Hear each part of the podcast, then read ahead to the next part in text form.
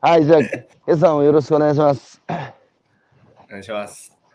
はい、えー、新年明けましておめでとうございます。えー、け今朝は2022年1月の5日木曜日、えーえー、今朝のゲストは岩手県大槌町の、えー、金沢幸雄君お招きしてお話を伺っていきたいと思います。幸雄君、あ、水曜日。あ、失礼しました。えー、水曜日ですね。えー、僕は今日、えー、大槌町の隣の遠野市から、えー、今外歩いてますけれども、遠野は寒いですね。昨日夜ツイッター見て、はい遠野にいるじゃんとか思って、バレた、バレた、バレた。ありましたよ。市長市長室に、そうそうそう、あのあれだよ、多田和彦さんは、えーね。あそうそうそう、お大槌にだいぶあの入ったあの方ですけど、あれですね、今日はジビエスタイルで、あのハンタースタイルで、そうですね、もうこの後山行けるように。あ今日も行くんですね。今日も行きます。はい。ああ、年末年始はどうでした？年末年始もハンターやったんですか？やってましたね。ただ、うんえっ、と、食肉販売するための肉の確保ではなくて、うんあの地元のハンターさんたちと有害駆除をしてました。ああ、あ、食肉加工するための、あの、半、その狩猟と有害駆除と違うんですか？違います、ね。全然肉質が違くなっちゃうんですよね。ちょっともうちょっと具体的に何が違うんですか？巻き狩りっていう両方で捕獲するんですよね、うん有害駆除は。はい、はい。で巻き狩りっていうのは山にいるうん、その野生の動物を追い立てて、でうん、銃を構えてる人のところに追ってくわけですよ。で、はははははは野生の動物が必死に逃げてって、それを捕獲するんですけど、なるほど。えーその肉はその必死に逃げていくもんで、すごくはあ体温が上がって、肉質がすごく悪いんですよね。へえ。で、食肉として使う肉っていうのは忍びう漁ん。で取るの忍で、び漁。あ極めて鹿がリラックスした状態でうん。とするので、うん。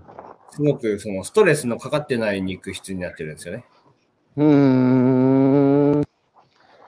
そうか、鹿の、鹿を捕らえる時の鹿の、えー状態によって肉質が決まるんです。デリケートですね。そうですね。まあ、何でも一緒ですけどね、魚でもそうですよね。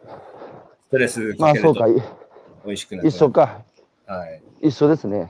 うんしかしあれだな、どんどん、なんつうかこう、もともとたくましい、あの、人だけど、なんつうか自信がこう顔にみなぎって、いい男にさらになってきたなダメですよ。ねいやいやいやいやいや。あの、えっ、と、一昨年の、えー、5月でしたっけ？あの、株式、ももみじ株式会社を、えー立ち上げたのは。そうです。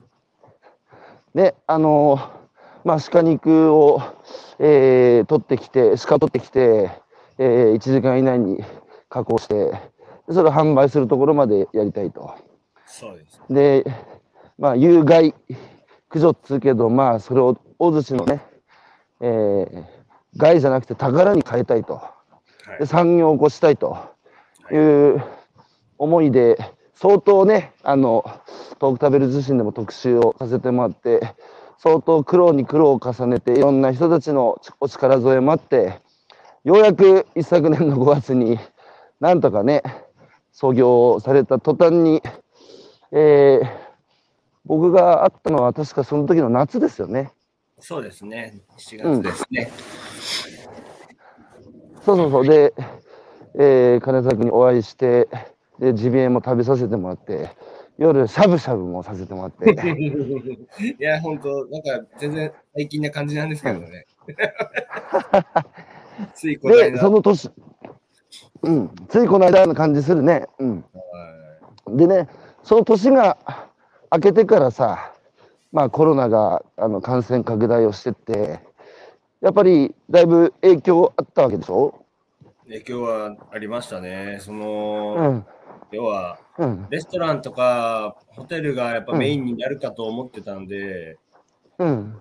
あの、なんですかね、口約束はあったものの、自分の販路として、まあ、ある程度確保はしてたつもりではいたんですよね。うん。うん。うん。で、そんな中、やっぱコロナで、岩手県は、あの、首都圏とかに比べるとだいぶ遅れて緊急事態宣言出て、うん。うん。うん。それがちょうど開業の時だったんですよね、5月だったんですよね。あで、あ、そうか。そうか、そそうか。一昨年の、あ、そうか、開業の時と重なったんだね。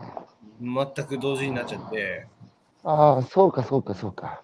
それで、まあ、うんあの、肉の在庫は、どんどんうん。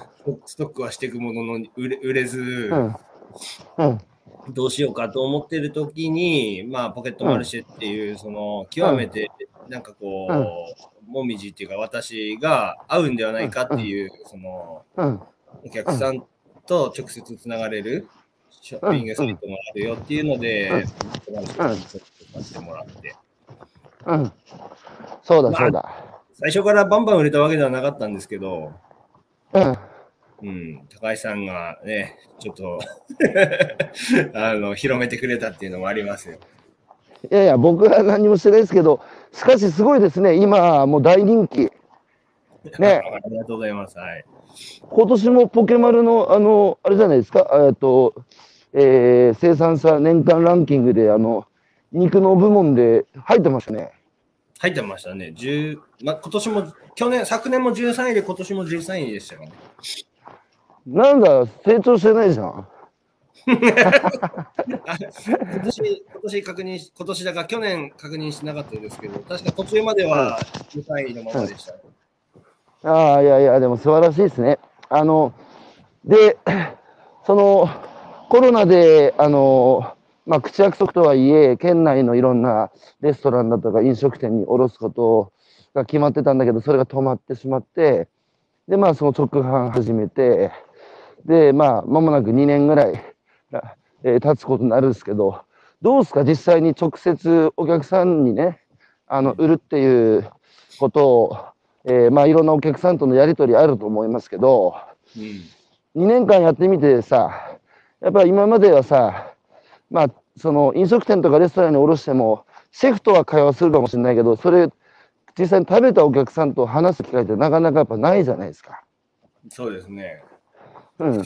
うん。実際、どうですか？実際に直接お客さんにね、売っていろんな話聞いてるっていうことをやってみて、どんな感じですか、2年間。すごくうん。新鮮だし、まあ、いろんな、シェフの方には評価はある程度受けてたんですけども、その一般の人が一般の家庭で調理できうん。る食材かどうかっていうのは、やっぱ一般の人、一般の人が購入された方が使えるかどうかじゃないですか。はい実際、はいはいさんはあのコミュニティ投稿があって、うん。自分が調理した写真をね、載っけてくれたり、その食べた感想をくれるんですけども、うん。うん。うん。すごくあの評価がいいんですよね。良すぎうんて、うん本当に俺が俺俺が売ってる鹿かなみたいなのはあります、ね はやっぱそういう声に触れると、なんつうか、さらにうまいもん、この人たちに食わせてあげたいなって気にやっぱなるでしょ。いなりますね、本当に。で、やっぱさ、ハンターもそう、生産者もそうだけど、お客さんもこれまで誰が取ってきた肉か分かんないまま食ったり、誰が取ってきた野菜か分かんないまま、まあ、食ってたと思うんですよ。うんうんで、だけど、やっぱりこの金沢幸男っていう大洲市のね、えーばあちゃんと母さんの思いを受け継いでふるさとで生きるって決めてさ、地域なんとか元気にしていきたいっていう思いを持ったね、その青年が、やっぱ取ってきた肉なんだっていうことを知って食べると、食べる意味が全然変わりますよね。ただのなんか栄養補給じゃなくて、やっぱり金沢君と幸男君と大洲市の自然にさ、感謝して、ほんで、まあ、ありがたくいただくってなると、全然同じ肉でもさ、やっぱ、美味しさ変わるんですよ。同じ肉でもさ、全然。だから、いいですよ、双方向でつながるっていうのは。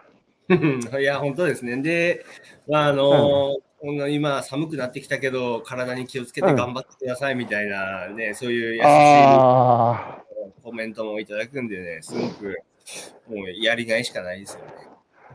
あ、なんかもはや生産者とお客さんの会話じゃないですよね。なんか親戚的なみたいな。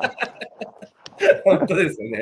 お金出して買ってくれてるのに、なんかこう、これを言い続けてくれてるというか、まあね、メンタル面のケアもしてくれてるという。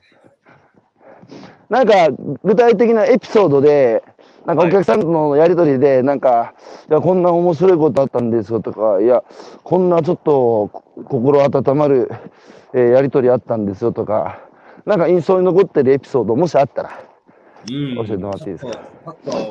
あ思いつかないですけど、ちょっうんと。確認しながらでもいいですか？あもちろん、もちろん、もちろんいいですよ。逆にクレームみたいなのもある？クレームはないですね。あの、開業してすぐは、えっ、と、クレームまではいかないですけど、こういうふうにしたらどうですかっていうアドバイスはもらいました。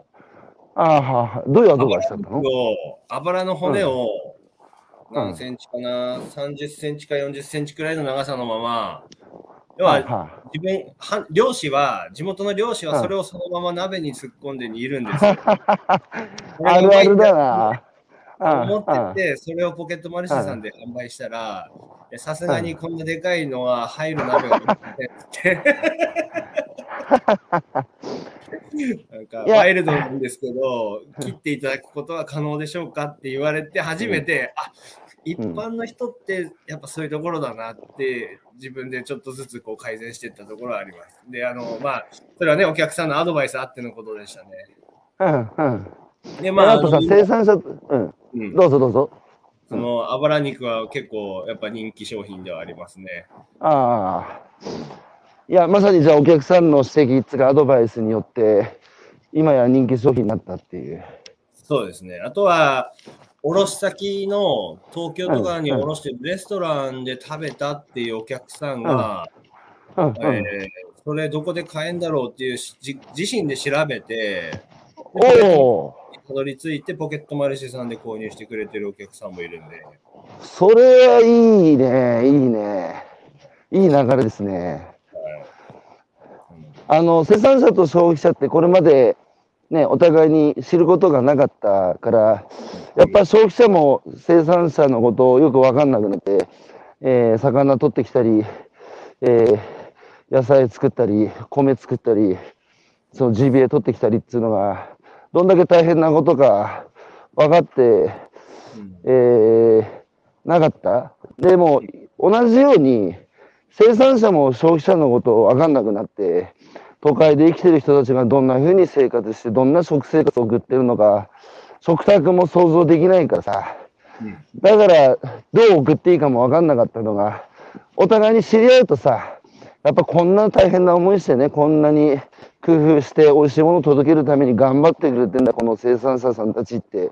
お客さんも知るとさ、やっぱ理解深まるし、逆に、ゆきおくんたちもさ、お客さんから教えてもらって、あ、都会ではこういう風に食べるんだなっていう。うんあとさ、むしろさ、いろんな料理の仕方を教わったりしないあ、こうやって鹿肉食うとうめえんだとか。いやー、本当ですね。あのーみんなうん料理上手ですね。うまいです。ああ、ああ。で、やっぱ、なそれなりに自信なきゃね、コミュニティ投稿もできないし、うんうんうん、そうかそうかそうかそうかそうか。すんごい美味しそうな写真載っけてくれて、参考にしかなら。本当に やっぱさ、そうなるとさ、お互いにこう生産者は消費者を、まあ、ある意味で育て、消費者も生産者を育てて、お互いにさ、なんか育て合ってる感じするよね。ですね。で、あのやっぱね、初めて購入される方は、レシピなどを同梱していただくと助かりますって言われるけど、うん、俺のレシピなんかより、みんなのコミュニティ投稿見た方が勉強になるのになとか思いながら。いや、確かに。だってさ、ゆきおくんたちハンター仲間はさ、もう食い方は一辺倒つうか、もう。いや、本当焼くか煮るかしかない。だからそうだ、魚取る漁師もそうなんだ。そのまま食うのが一番うめえからって以上なんだよね。いや、本当にいや、でもね、やっぱありますよ。そのまま食えない食材はいいものって言えないですよ。ああははははは。よっぽどなるほど、すごいなるほど。いい味付けをしなきゃ食べられないようなジビエは、ちょっと自分としてはい売りたくないものではありますはいね。はいはいはいはいだはい。からこそ、そのまんまの素材の味を味わっていただきたいっていうのもあります。うんうんうんうんうんうん。それはやっぱりゆきくんのこだわりですよね。そうですね。うん。さらにそこに、まあ、そのまま食べていただいて、いただいた他に、そのお客さんたちの、えーまあ、その料理の技、魔法をかけられて、ゆきおくんの鹿肉がさ、魔法かけられて美味しい料理に変わった写真なんか見せられるとさ、今まではさ、どんなに手塩にかけて育てた娘でもどこに嫁いだかわからないっていう状態だったのに 本、当ですね。うん。まあ、と嫁ぎ先で幸せになったんだっつうの分かると、やっぱ、作り手冥利に、生産者冥利につきますよね。いや、本当ですね。ちなみにさ、最近俺、いあの時、ゆきおくんの、あの、初めて会った時、夜しゃぶしゃぶ食って、あの、工場では、加工場では、あの、あの時食食わせてもらったのは、あれ、ロース？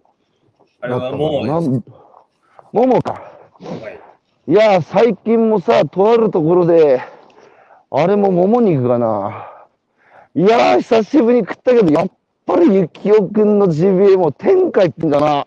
いや、ありがとうござ俺います。、この1年で食った、去年食った肉の中で、まあ、最後年末に食ったんだけど、一番うまいと思った、マジで。ありがとうございます。また食いに来いてください。いや、行く、行くし、今、あとやっぱさにいるんであればね、すごく近いじゃないですか。いや、そうね、そうね。ちょっと今回は変えなきゃいけないから、まだ来ますよ。はい。いや、でさ、やっぱさ、た普通にシンプルに美味しいんだけど、プラス、やっぱゆきおくんの思いを知ってると、やっぱ顔を思い浮かぶんだよな。うん。うん、そうするとなんか全然やっぱ違うし。あと最近さ、俺知らなかったけど、新商品開発したでしょ。缶詰ですね。缶詰。あれ、あれもう、あの、ハム。生ハムですか？うん。生ハム、ただまだ公表してないですよ。あのさ、あの、そうか、ごめんごめん。ちょっとじゃあ今喋ってダメだった？いや、いいですよ。あのさ、一緒にさ、組んでるのがあれだべ。あの、宮城のさ、登米のさ、伊豆間さん。はい。伊はい。豆間のさ、伊豆間のさんとどうやって繋がったの？なるちゃんです。なるかんげいい仕事すんないですよ。そうかい。そうです。なるちゃんはね、俺の人生の中でもやっぱいい出会いでしたね。いやいや、そうですか、そうですか。いや、よかった、よかった。なるちゃんとはね、ぜひ、あの、末永くお付き合いしてくださいね。はい。長影先も、ね、あれも、見上げた、見上げた人だから、マジで。で、あ伊豆間野さんと出会って、で、えー、ゆきおくんの思いも伝えて、で、いろいろ一緒に、こう、商品開発してるって感じですか？そうですね。まあ今、今はあの私の方が在庫全くなくなっちゃって、商品開発に使える肉もないんで止まってるんですけど、うん。サンプルとしてジャーキーと、うんえあ、ジャーキーね。ー、出ましたよね、ジャーキーは。あ、はい、はい、はい。食べました。で、ジャーキーと、えー生ハムとっていうところで、伊豆沼農産さんから今、うんあの、何ですかね、作ってもらって、こんなんでどうでしょうかって言ってる段階ですね。加工に力入れていこうとしてるのはなぜですか？だって今もう大人気で普通に肉で売れるじゃないですか。付加価値をつけたいんですよ。ああ、はあ、はあ、はあ、はあ、は肉の生産量、量が限られてるじゃないですか。で、あ。うん。えー、なんですか、言ってもまだまだギリギリの商売をしてるわけですよ。ああ、はあ、はあ、はは付加価値をつけてっていうところをちょっと見,、うん見てやってましたね。あ。うん。なるほど。やっぱ付加価値つけて、もうちょっと、えー会社としてもちゃんと回るようにして、えーそれでまあ、後からね、若い人が俺も、あの、幸雄さんみたいになりたいと、それで、大槌で、えー、なりわいにして生きていきたいっていう人たちが続いてきてくれるためにも、ちゃんとして商売として成り立たせなきゃいけないってことだよね。そうですね。で、にこだわるからこそ、やっぱ捕獲頭数は伸びないんですよ。ああ、そういうことか。うん、そこジレンマだな。何でもよければ、ね、うん、いっぱい取れます。そうか、そうか。うん、いやそれ何でもそうだね。こだわると量取れなくなって、えー、こだわらなければ量取れるけど質が落ちるって難しいもんだな。そうするとやっぱ付加価値上げる方向に行くよね。そうですよね。うん、で、やっぱり、あの、うん、うん、どうぞ。一般消費者の中で、ポケットマルシェさんで、うん、その原料を購入して、自分で料理までするっていう人は、やっぱり全体で見ると一部の人しかいないですね。それ、ざっと考えると、肌感覚でいいけど、1割ぐらいあの全体でいう1割ですね。うんなるほど。ほとんどの人はもう、うん、まあ、温めて食べれるものとか、なところなるほど、なるほど。のは、まあ、分かりましたので、うん、そうか、そうか。それもじゃあ、は直接言って分かったことだね。そうですね。そうすると、一般消費者向けにもそういうあの手間のできるだけかからないで、えー、この大槌の鹿肉を美味しく食べてもらうためにって考えると、やっぱ加工品ってことなのか。そうです。はい、でもさ、ゆきおくん研究熱心だからさ、あの、実際あの加工の仕方も日本中回ってさ、どうやれば美味しいその鹿肉になるのかっていうのを徹底的に研究して今の形になったじゃないですか。そうですね。今度、その、あの、まあ商品開発もやっぱりいろいろ今、工夫つうかいろいろ試行錯誤を重ねながら研究しながらやってる感じですか。そうです。いろいろ試行錯誤ですね。本当プロジェクトのメンバーでみんなで試作を重ねて味見をしては、うん、まあ、うん、A 案、B 案あれば、いやー、これ A の方がいいんじゃないか、うん、B の方がいいんじゃないかとかっていう。で、これ何が、塩が足りないんじゃないかとか、そんな話をしながら、まあ、決して自分一人の、なんですかね、この舌だけを信じてるわけではなくて、みんなの意見を聞きながら。それさ、プロジェクトメンバーってどういう人ですか？プロジェクトメンバーは大土のジビエサイクルを構築するための、うん、えー、メンバーで、あのーうん、高橋さんも一度会ってるんですけど、藤原。ああ、彼ね。はい、と、まあ、うん、その、藤原君元気だ。元気でした。今頃、北海道ですか？ああ、そっかそっかそっか。うん、藤原君ね。はい。で、まあ、藤原君が、まあ、その事務局を担っていて、大土町で、大土ジビエソーシャルプロジェクトっていうプロジェクトを走らせていて、で、私もそのプロジェクトの一員で、うんうん、も私もっていうか、まあ、うん、法人として、もみじもそこに一緒にプロジェクトをやってる共同パートナーでありまして、うんうん、で、そのプロジェクトの中では、ジビエサイクル構築するために、捕獲、えー、食肉加工、販売、販売のところで、あの EC とかをうまく使って、えー、販売戦略を練ると。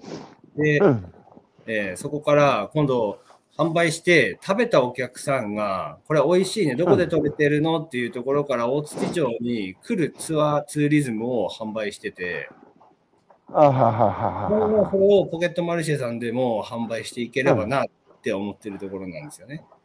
ああ、いや、ぜひね、あの、ね、ポケマルでも体験商品販売できるから、チャレンジしてもらいたいですけど、やっぱ最後は来てもらいたいよね。そうなんですよ。美味しいって思ってもらった人に、うん、これどこでどんな生産者が、うん、えー、どういうふうに取ってるんだろうっていうのを、うん、まあ、そのツアーツーリズムは私の狩猟に同行できるっていう内容なので。ああ、素晴らしいね。素晴らしいじゃないですか。なんで、山一緒に行って、捕獲をして、一緒に引っ張ってきて、で、持って帰ってきたら一緒に体するんですよ。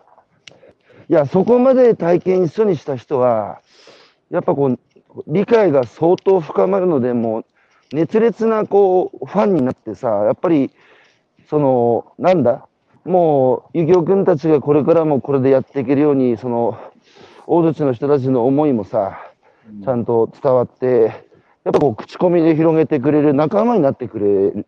そうだよねいや、本当ですね。そのお客さんの口コミって本当強いです。どんな SNS よりも強いです。あ、それやっぱやってて感じる？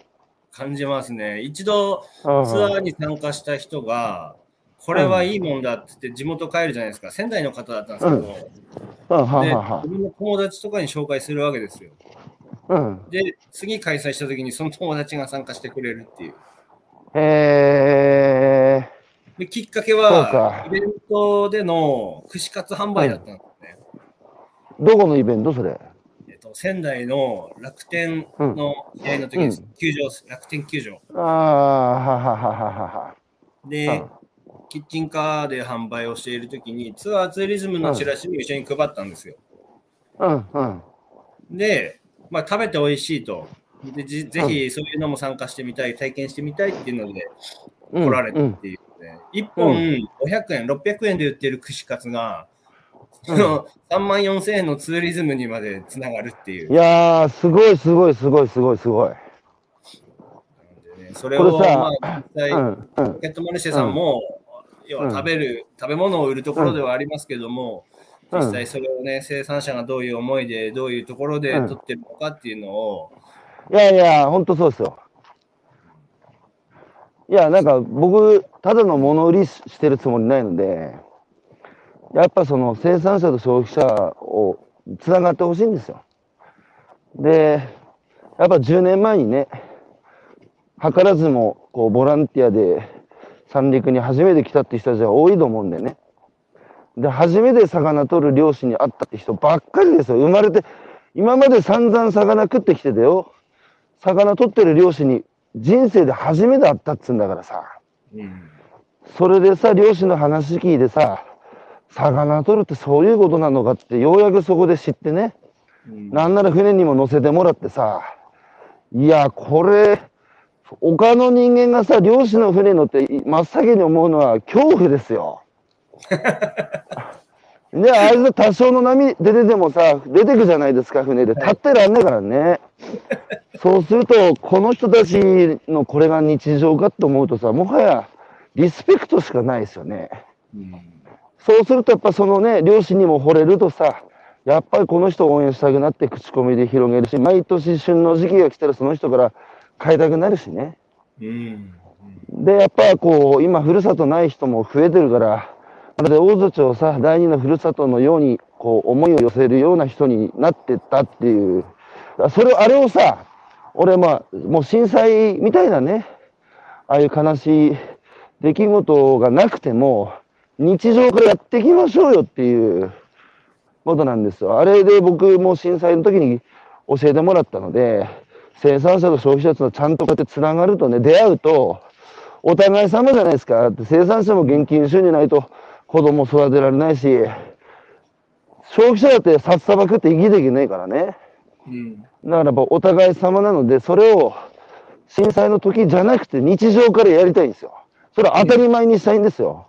はい。だから、ゆき、ゆきおくんがまさにやろうとしてることは、そういうことだから応援するからさ、やるですよ、それも。はい。あのさ、最近何か賞をもらったべ、去年。そうですね。あの、SDGs アワードうん。要は今ね、世の中がサスティナブルですから、持続可能な社会をっていうところで、うん。プロジェクトの活動が受賞うん。されました。そうだよね。あれ、はい、どこで、授賞式どこだったっけ？そ官邸です、官邸。そうだよな、総理大臣、あれ、岸田さんなってたもはい、なってました。はい。ん。いや、なんだ、ゆ、なんだ、ゆきおくんすげえなって、もうこんな賞まで取るようになったかと思ってよ。みんなで勝ち取ったものなんでね、あれは。ああ。まあでも、すごい励みになったですよ、大洲市のそのプロジェクトにいや参加してる人たちがするーそうだとと。思いますよ。で、うん。ね、まさかあんなね、総理官邸で受賞できるような賞をね、大土のこのジビエのプロジェクトうがん。取れるだなんてね、誰も思ってなかったと思うんでね。うん。あの、うん。私たちは、あの、やりながうんら、当然のように当たり前のようにやってるからだけど、うんまあね、そういう賞をもらうと、やっぱ箔がつぐっていうか、あるいやいや、程度そりゃそうだよ。じゃないですか。なので、うん。うん。ですかね、評価、そういうのがないとい評価して。世の中にはいっぱいいますからね。いやいやいや、わかるよ、わかるよ。うん。うん鑑定っつえば俺、今から7年ぐらい前にこの仕事始めた頃、冬はさ、いつも長靴で東京行ってたんですよ。でさ、いや、そういう鑑定にさ、急に行くことになって長靴で行ったらさ、ちゃんとアポ取って行くことになってるのに鑑定に入れてくれなくてさ。怪しまれて、いや、ちゃん、ちゃんと総理とアポ取ってるからっつって、最終的に長靴で入ってきましたよ。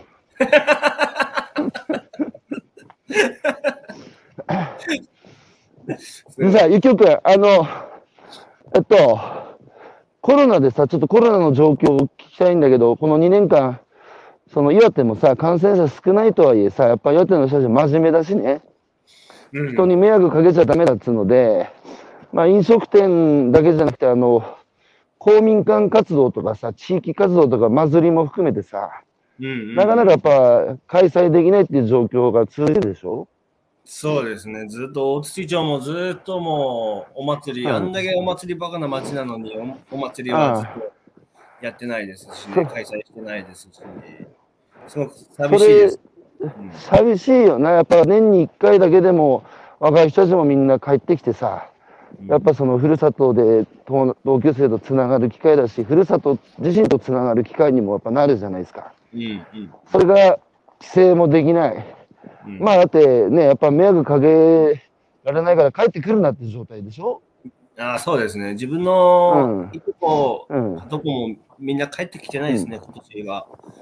うん。うんだからそうなるとさ、こう、人に会う、同級生に会う、ばあさんに会う、じいさんに会う、その家族に会うっていう当たり前のことがさ、この2年間できなくなると、いかにこう人のつながりが大事だったかっていうのを改めてやっぱ気づかされた2年間ですね。ああ本当ですね。で、ただ、はいそれと同時にやっぱ会えなくてもこうやってズームとかそのオンラインが発展してって、うん会ってないのにもうなんかさも会ってるかのような人が多くなりましたよね。まあ、そうかそうか。それは、あれ、あれだな、確かに、昔だったらありえないことだな。うん、ただやっぱ、私も会いたい人があれば現地に出向いて会ってますけどね。うんうんやっぱオンでもさ、やっぱオン、そな、なんか、オンラインももちろんいい、全然いいんだけど、なんかやっぱちょっと違うよな。違いますね。その人のね、この温度感っていうか、あまあ、あ実際こう、その場で会って、できるその空間の、なんですかね、色っていうか、温度っていうか、あるじゃないですか。ああ、わかるわかるわかる。ないですね。それさ、単純に例えばコロナ禍であのバーチャルツアーっつうのも、なんかこう、一時流行って、うん要は現地に行けないから、さも現地に行ったかのように、その現地でさ、あの、いろんな、あの、自然体験バーチャルツアーみたいなさ。でさ。あれ、一回俺参加してみたんだけど、あれ見てさ、あ、確かに綺麗な景色だなと思うけど、気持ちいいなって全然思わないんだよね。うん。だってそうだ、それ現場に行けばさ、風を感じたり、匂いを感じたりさ、なんつうか、これ今見える？うん。うん。これ遠野の街中。あ雪と、まあ、あと川と山ですよね。はいはいはい。今僕やっぱここ歩いてて、いやー気持ちいいなと思うんだけど、これ映像でさ、見せられてさ、あのーなんだ、部屋の中でさ、パソコン見てても気持ちいいなとは思わないからね。うん。それはさ、人だって自然だから、人だって一緒で、今、ゆきおくんのことを僕見て喋ってるけどさ、画面越しに。うんこれやっぱ実際に会うとね、やっぱ全然違うんだよな。違いますね。でさ、もう一つさ、その、心配なのはやっぱ、お年寄り大臣なんですよ。その、年寄り大臣はさ、やっぱり、ね、唯一の楽しみは公民館の活動だったり、地域のいろんな集まりだとか、ゲートボールだとかさ、いろんなのあるっちゃ。うんうん。それもさ、やっぱ公民館活動もやっぱりできなくなると、年寄りたちが外に出る機会も減って、話す機会も減るとさ、やっぱ元気なくなってるだろうし、なんつうかね、あの、足腰も立たなくなるだろうし、司法省にもなるだろうし、うんうん。なんかそういうさ、どう大寿司の年寄りたちどうですか？じいちゃん、ばあちゃんたち。私のばあちゃんが、ちょっと年末に久しぶりに会ったんですよね。お町内にいるのにもかかわらず、私は3ヶ月ぶりくらいに会って、なんかね、その3ヶ月だけでもね、すごくね、こう、年取ってましたね。もう、ああ、いや、やっぱな。ボケてはなかったけど、やっぱうん。ね、うん。こう動こうとしない。だから自分で飯下着もできなくなってたし、うん、うん。ただ、バラエティ番組見ることを覚えたらしくて、お笑い見て笑ってました。そうだよ。あれ、その、そのおばあちゃんっていうのは、お父さん方のばあちゃん、お母さん方のばあちゃん。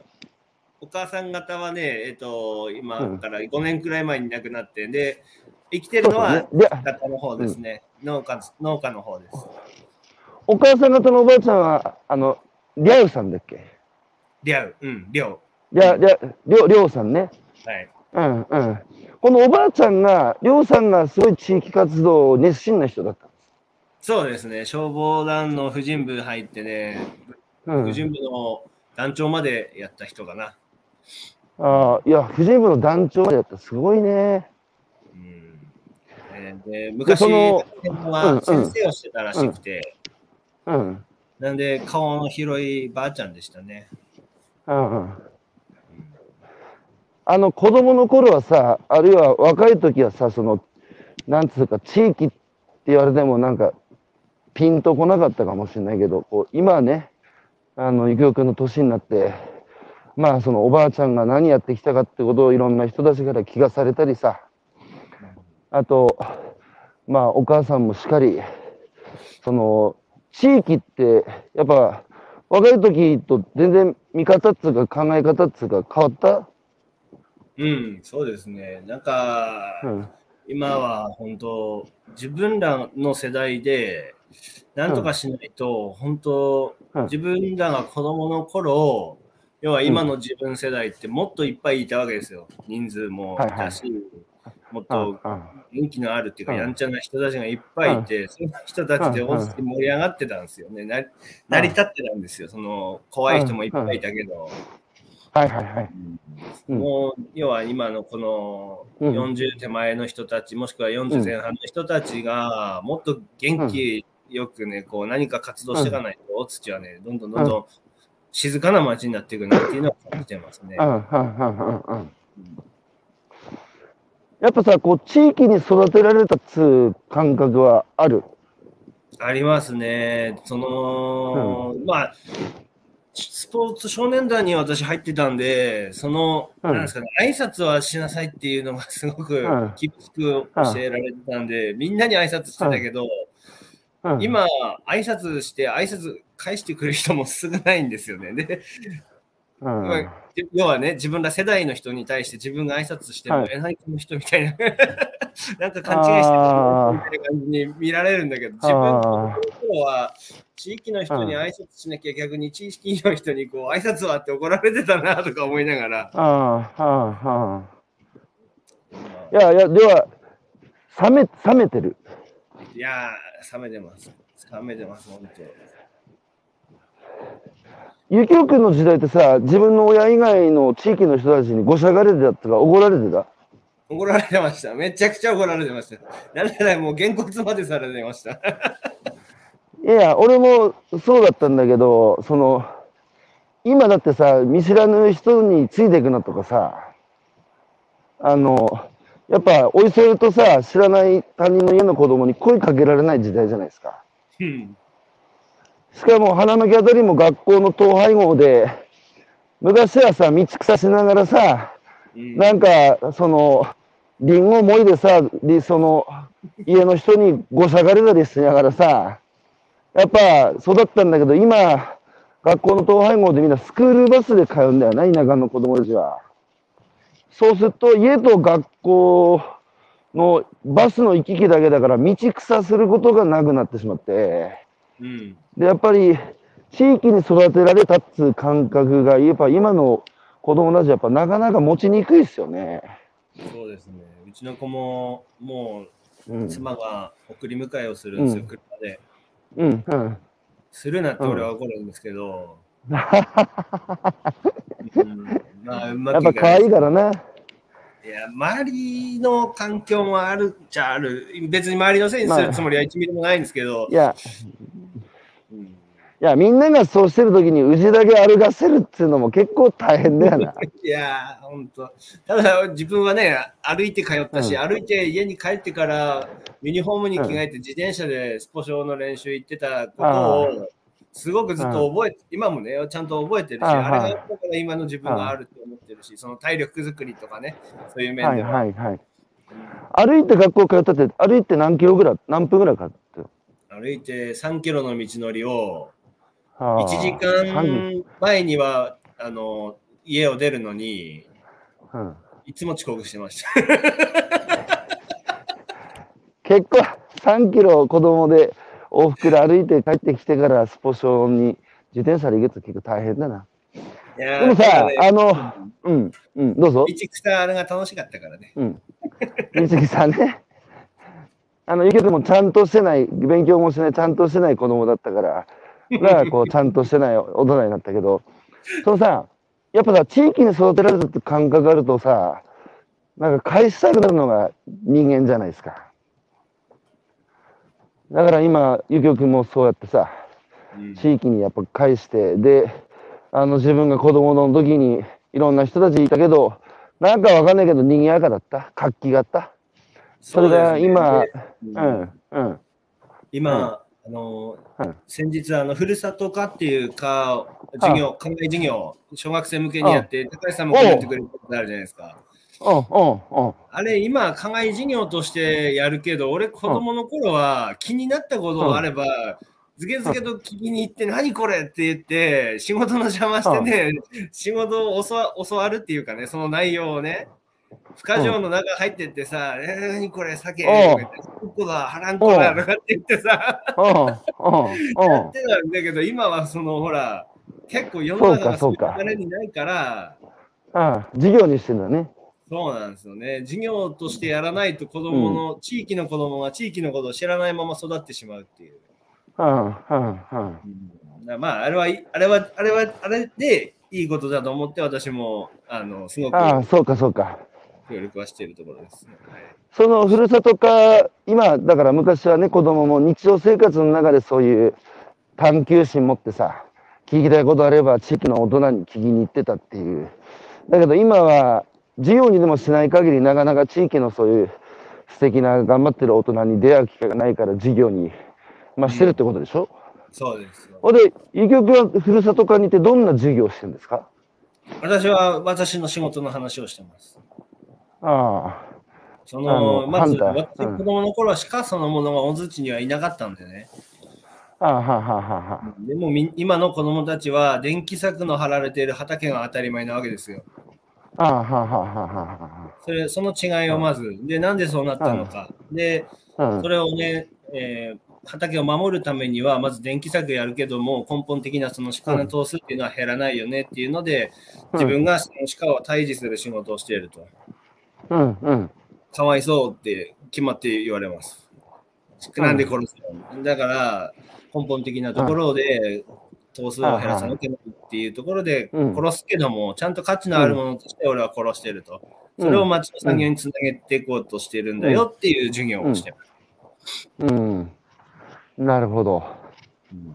子供たちからすれば、でも大事な命の授業ですね、それは。そうですね。できれば、本当はな、さばくところまで見せてあげたいけど、そこまでやっぱなかなかできない。やりたいです。もうね、うん将来、うん来年、再来年には見せたいなと思ってました。で、実際ね、中学生くらいになると、要はうん自分で選択肢をできるわけですよ。その、えっと、はあはあはあ職場体験。うんうん実際、職場体験で中学生の受け入れもしてますので、うん。うん。さばくところを見せて、で、実際、うんその、鹿肉を食わせると。うん。食ったことない子いっぱいいるんでね、まだまだ。いや、あの、岩手県の葛巻町に、前、風と森の学校っていうのあったんですよ。で、そこでやっぱ子供たち夏休み1週間ぐらいキャンプやんだけど、鶏に名前付けさせてさ、うん。で、みんな鶏ペットみたいにして、えー名前呼んで可愛がってさ。で、最後の日、それ、サバグって授業なんです。キャンプなんですよ。うん。そうするともうみんなやっぱり面濃くてさ、なかなかその、もうもはやペットみたいなもんだから、だけどそれやるんですよ。で、そうしてね、最後それで、あの、カレーライス作って食べると、みんなね、先生が言わなくても、ありがとうございますって手合わせて食ったらしいですよね。うん。うん。で、あの、福島の相馬に菊池翔平っつうあの、えー卵やったり、あの、地元のドダレイモっつう野菜、伝統野菜作ってる、彼もやっぱりその命の大切さを教えたいっつうので、鶏さばく体験を子供たちにさせてるんですよね。うん。やっぱあれ経験するとさ、こう、ね、さばく時にこう、ピッてやるけど、なんか、あ、命ってこんなに簡単にナグなんだってうん。いう経験をさ、すると、やっぱり命の、なんつうか、重さ、尊さ、大切さ、それをやっぱりこう、子供のあの多感な時に経験するって、すごい大事だと思うんだよな、俺もな。うん。ただ今やっぱ半分ぐらいそういう授業やるってなると、PTA からさ、なんでそんな残酷なことを子供にさせるなんてもうひどいみたいな批判が半分ぐらい来るっつうし、そう。まあだからいろんな声があるからさ、そういう声があるのもわかるけど、や、やった方がいいよ、それは。選択制でしょ、しかも。うん。バンバンやりますよ。はい。えーコメントいただいてます。えー高畑美代子さん。近頃地元は大切なんだと思うようになってきました。えー地域だけは狭いと思うので、地元と外の両方を知ることも大切だと思います。えー確かに人間の温かさを知ることが難しくなってきましたよね。えー、ゆきおさんのされていることは素晴らしいですね。頑張ってください。えー佐々木健さん。えー、ゆきおさんの取り組み、もみじの活動、手をかけ意味を伝える鹿肉、岩手の自慢の一つだと思っています。ツーリズム、今年こそ参加したいです。お ありがとうございます。なんか、ツリズムの存在を、知ってくれてる方ですね。ゆうきょうくん、一人これで朝早く起きて、まあいつもこの時間に起きてるだろうけど、やったね、一人。佐々木さん、花巻の方ですよ。おお、ありがたいです。それさ、ゆきおくんもさ、日々さ、鹿をどうやってか価値のあるものにして売るかって、これを産業にしていくかっていう、まあそれももちろん大寿司がね、この先もこう、元気で、あの、子供たちの時代もさ、昔のように元気な大寿司を受け渡したいっていうことでやってると思うんだけど、しかもね。だけどやっぱさ、いろいろ考えるべ、その、とにかく若い人たちが少ないし、うん。声かけてもその通りみんな冷めてるしね。うん。そ、その中でさ、やっぱさ、どうやってこの大寿司に若い人たちに戻ってもらえるか、あるいは、空いたんでもいいし、移住してもらえるからとか、あるいは、移住まで行かなくても、時々ね、遊びに来てくれる人たち増やすがって、いろんなこと考えるんですよ、今。考えてます。で、うんまあ面白そうなことやってれば人は集まってくるんだなっていうのは他の地域見てると思うところで、で、実際大月町でもこのジビエで地域おこし協力隊が今3人来てるんですよ。おお、ジビエで？ジビエで3人来ててうん、で、うん、うん。えっ、と、今年の4月からまた3人プラスするんですよ。6人。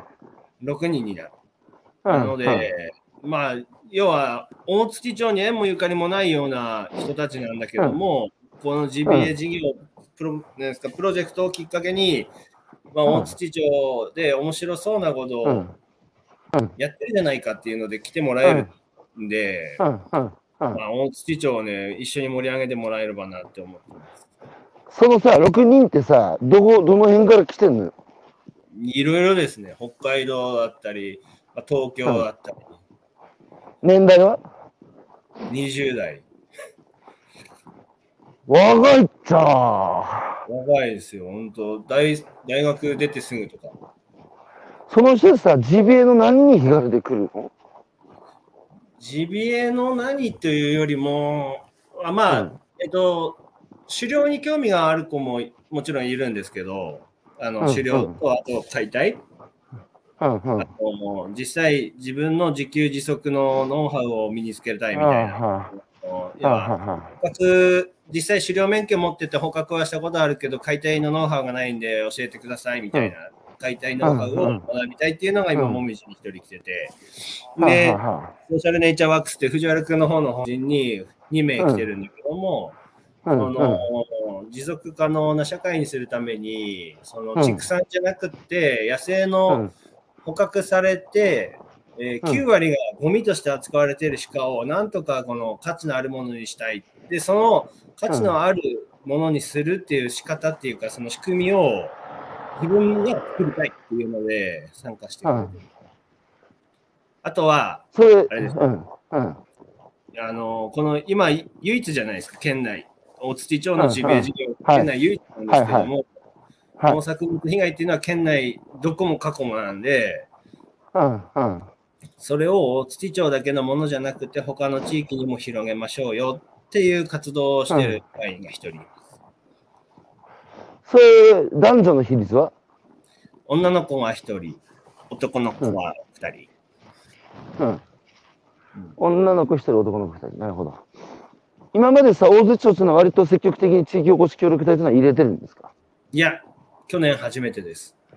ああ。あのさ、いつか紹介するあの、東松島の俺の知り合いんだけどさ、うん、あの、もともと、あの、東北の子じゃないけど、東北食べる通信の手伝い最初、イベントコーディネーターやってもらってた、あの、人がいいんですよ。関口正代って言うんだけど、彼女が今東松島に地域おこし協力隊で入って卒業した後、まあ、移住コーディネーターっていうのやってるんだけど、東松島は今ね、地域おこし協力隊の定着率か、93%とかつって、今ま、今までさ、確か30人ぐらい来てんだけど、9割以上がその後も3年の任期を終えた後も1年以上も残って暮らしてるっつうね。ちょっと後でじゃなくて今日紹介してください。だだ俺、俺言って、俺ね、お前平和的拉致の専門家だって名付けたんですよ。うん。平和的、平和的拉致ね。だから彼女から、いや、いや、やっぱすごい大事なことなんですよ。せっかく来てくれた人たちをさ、やっぱ3年間で逃す手はないからね。うん。だから、どうやって定着させるかって、彼女はもうそのプロだから、今日、今日つなげるよ。お願いします。よろしくお願いします。はい。会いに行ってきます。あと、あ、行ってきて、行ってきて。はい。あの、東松島に行くから。あとさ、その、楽しいことやってると人は寄ってくるっていう、まあそういう地域があるっていう話してたけど、やっぱり、ゆきおくんもさ、やっぱどうすれば、こう、大寿司が盛り上がって、若い人たちももっと来てくれるかっていう時に、やっぱ、そういう他の先行事例っていうか、やっぱ気になっていろいろ調べたりするの？そうですね、実際見に行って話聞いたりしてますね。はい。はい、で、まあ、私たち GBA、大津の GBA っていうのは行政とすごく連携を図ってやってるんですけど、行政との関係性はすごく悪くないなって思いながらやってるんだけど、うん、うまくやってるところって行政との関係性ってどうやってんだろうっていうところを見に行ったりして。あははでまあ、あ東、うん。うん、あいや、どうぞどうぞ。いや、東松島は、震災、あそこも被災地だけど、震災復興、やっぱ被災地の中で一番上手にやったところなんですよ。もう早かった。うん、で、それで何が違ったかって、まずね、一つは、住民自治がすごいんですよ。あの、普通さ、町が復興計画を作ってきて、それを住民説明会やって、うん、で、まあ、声の大きい住民が、なんか、言って、あ、以上終わりみたいな。だから自分たちが計画作ったっていう当事者意識持てないじゃないですか。役所が決めたことだって。うんうん。東松島逆だったんですよ。うん、住民が専門家も交えて自分たちで計画作って、それを行政に説明する場を作って、行政の人がそこに呼ばれるっつうん。ありえないでしょ。で、なぜこんなことできたかっていうと、震災前から、やっぱりその自治会っていうか、もう全部自治会の人たちが自分たちでいろいろものを考えて、決めるっていうのをずっとやってた地域なんですよね。うん、うん、だからやっぱり、震災前にさ、できなかったことが、ああいう緊急事態にできるかっていうのはなかなか難しいから、やっぱ日常が問われてるってことだと思うんですよ。うん。だからその住民自治どうやってるかってヒントもそこにあるし、あともう一つは行政と民間がさ、やっぱりみんな同じね、もう一回いい街作りたいって思いは一緒なのに、なぜか立場違うだけでこう、ちょっとこう、足引っ張り合ったりね、そのあるじゃないですか。これも東松島なくて何が良かったかって、民間と行政の間に、まあその NPO、NGO 一般社団的な第三セクターの人たちがいて、通訳してたんですよ。うん。で、おやっぱりさ、役所と民間じゃさ、文化も作法も違うから、言葉の使い方一つで伝わるものも伝わらなくなっちゃうからね。それはやっぱ間に入ってる人たちがちゃんと通訳してたっていう。なので、もうマルチセクターって、要は官も民もなくて一緒になって問題解決に最短でこう突き進んでたっつう。こういうね、もう先進、先進的な地域だからね、東松島からいろいろ学べると思う。あと、あれですよ、ちょっと生意気なこと言うんですけど、やっぱね、あれ、今まではさ、地域の答えっていうのは国が出してくれてたんですよ。国に言ってることに従えばそれなりにまでやってきてたんですよ、昔はね。うん。だけど、もはや、国が答え出してくれる時代じゃないし、やっぱりね、大槌に住んでる人たちの幸せっていうのは、大槌の人しか決められないんですよ。うん。だから、やっぱり大槌がどう元気になるかは、そのコンサルに聞いたりさ、どっかうまくいってるえー地域に視察に行って、それそのまま持ってきたってダメで、一番大事なのは、大槌の人たちが考えて大槌の答えを出すっていうことだと思うんですよ。うん。そのヒント、そのヒントはね、あちこちにあるから、それはさ、参考に見に行ったりすればいいだろうけど、一番大事なのは、やっぱ自分たちで答え見つけるっていう、これがあれば、やっぱりその、誇りってさ、自分の地域に対する誇りっていうのはやっぱ、そうじゃないですか、こう、自立すると赤ん坊もそうだけど、四つん這いに歩いてた子たちが二足歩行した時に、周りもそうだし、本人もさ、自分の足で立てるってこんな喜びないじゃないですか。うん。それが今、地方にね、ないっつうか、国になんか依存をしてね、寄ってたがって、なんかこう、生かされてもらってるみたいな、そういうところからやっぱ出していくってことが大事だ。だからそれをね、それやるべし。うん。うん。いや、俺、あの、この大津市の GBA プロジェクトの中に、町民で入ってるっていうか、大津市育ち、大津市生まれ、うん生まれ育ちが大津市のメンバーっていうのは俺だけなんですよ。あほうほうほう。12みんなあと外からか。みんな外なんですよ。おお。で、なんとか俺はね、この町の人をもっと巻き込みたいんですよ。ああ、ああ、ああ、巻き込んでって、GBA をきっかけに、その町おこし、うん本当の町おこしをしていきたいんですね。じきっかけは GBA で、なんて言っても俺が GBA しかできないからだけども、うん、うん。まあ GBA をきっかけで GBA 関係なくてもいいから、なんか面白そうなことやってんじゃねえかって、どんどん仲間増やせれば、大津町内のうん仲間をね、増やせればいいなと思ってるところなんですよ。うん。ねえどうやったら増やせますかね 悩んでます、そこは。だから、それは、あの、うんその答えを出すのが、ゆきおくんなんですよ。だよく俺地地方創生とかさ俺何も口だけ達者なんだけどまあ事例だけよく知ってっからあちこち回ってよく講演させてもらうんですよね。でその最後の質疑の音でうちの地域にはこういう課題あるこういう特産品ある。どうすればうちの町は元気になると思いますか？教えてくださいってよく質問されるんですよ。うん。で僕はその質問を僕にしてる時点でもう終わってると思いますって言うんですよ。だだってそうじゃないですか。僕そこに住んでないから僕に分かるわけないじゃんって。うん。まさにやっぱその自分たちで子供たちもそうだけど今の日本社会もさ自分たちで考えて答え出すっていう力がやっぱ弱いじゃないですか。うん。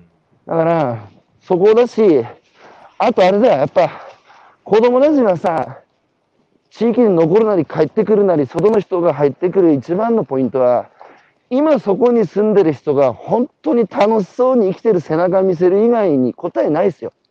うんだから僕は一番の教育はもう大人の背中ですよ。うん大人が夢や希望もなくさ、なんか死んだ魚の目みたいにしてさ、生きる屍になって、その文句ばっかり言って生きてるお大人がさ、子供たちに夢や希望を持てなんて言ったって何の説得力もないじゃないですか。いや、本当ですね。まずはやっぱ、うん、そうんそうこれは、なんだろう、そんなすぐすぐパッて仲間も増えるわけもないなと思ってて、そのう。背時中を見せないなと思ってて、うんうん10年だなと思ってるんですよ。いやいや、それがかかると思うよ。うんうん。でも幸い、ゆきおくん若いから。な、なんぼでもできるでば。だってそうじゃん、10年前船乗りしてたじゃん。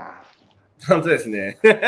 それが10、年前は船乗それそれが10年でさ、株式会社まで起こして、いろんな仲間を巻き込んで、自分もハンター5年目でさ、で、加工場まで作ってみんなに美味しい美味しいって言ってもらえる鹿肉届けるように10年でなったんだよ。しかもさ、最初はさ、震災の直後で、本当に大変な思いされたと思うから、ね、この後の10年はそれを土台にさ、いろんな思いを、よくは背負ってるからね。後の10年、この次の10年はもうもっといろんなことできるよ。うん。いや、大丈夫。やる男だ。やる男の顔してるから大丈夫だ。やります。いや、いや、俺ね、楽しみなんだよ。俺、ゆきおくんは前も言ったけど、この男はこれから何をなすんだろうっつうのは、俺も楽しみでしょうがねえんだよ、ゆきおくん。はい。いや、俺はね、はい。もう、これ以上でも、それ以下でもなく、これをやり続けるっていうのにかけてます。やり続けることで、まずね、そういうあい、あいつでもそんなやり続けられてる、あの面白そうなことを見ようとして、まあ、なかったものを作り出してやり続けてるっていうのを、うん大津市の若い子たちに見せれればなと思ってます。い。いや、続けるのが一番難しいから。みんな、途中でやめんですよ。やっぱいろんな壁にぶつかって、乗り越えて、また次の壁にぶつかると、俺向いてねえんじゃねえかなとか、なんかもう嫌になって途中でみんな諦めてるんですよ。うんで、あの、小学校しか出てない松下幸之助っていう、ね、あの、立派な先人の経済人がいますけど、松下幸之助、松下電機するパナソニックのあの、うん松下幸之助が、こう言ってるんですよ。成功の要諦は、成功するために大事なことは、成功するまで続けることである。以上なんですよ。うんあと、国鉄って昔、JR ってさ、昔、国鉄って国営企業だったんですよ。はいで、これを民営化するときに、どの政治家もできなかったんですよ。